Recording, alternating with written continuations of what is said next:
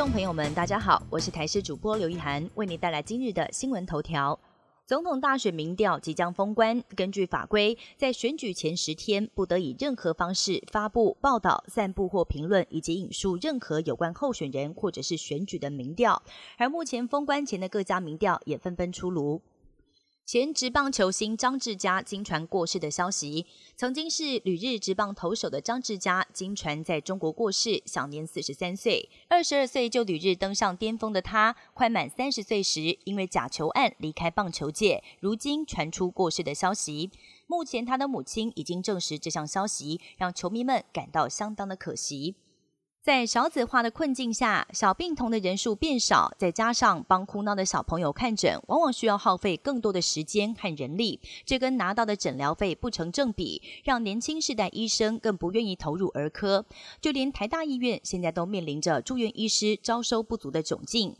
由于今年正好是健保法上路三十周年，健保署也将全面改革医疗服务支付标准，首部会针对少子化困境，将强化儿科、妇产科等弱势科别的点值，改善儿科医师的待遇。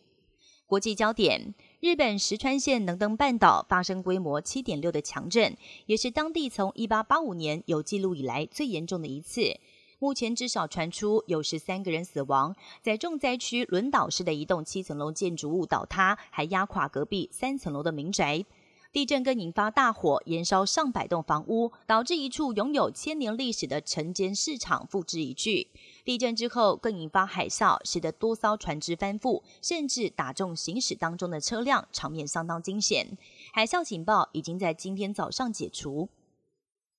日本石川地震发生，有专家怀疑可能是跟地下水上升有关，更警告接下来还有可能会有更多的地震接着发生，因为地下水不断上升之后会进到断层内，使得断层变得湿滑。研究人员分析震波之后表示，地下水在地底下二十公里到三十公里深处累积，一旦上升到十公里到十五公里深度时，就有可能导致地震发生。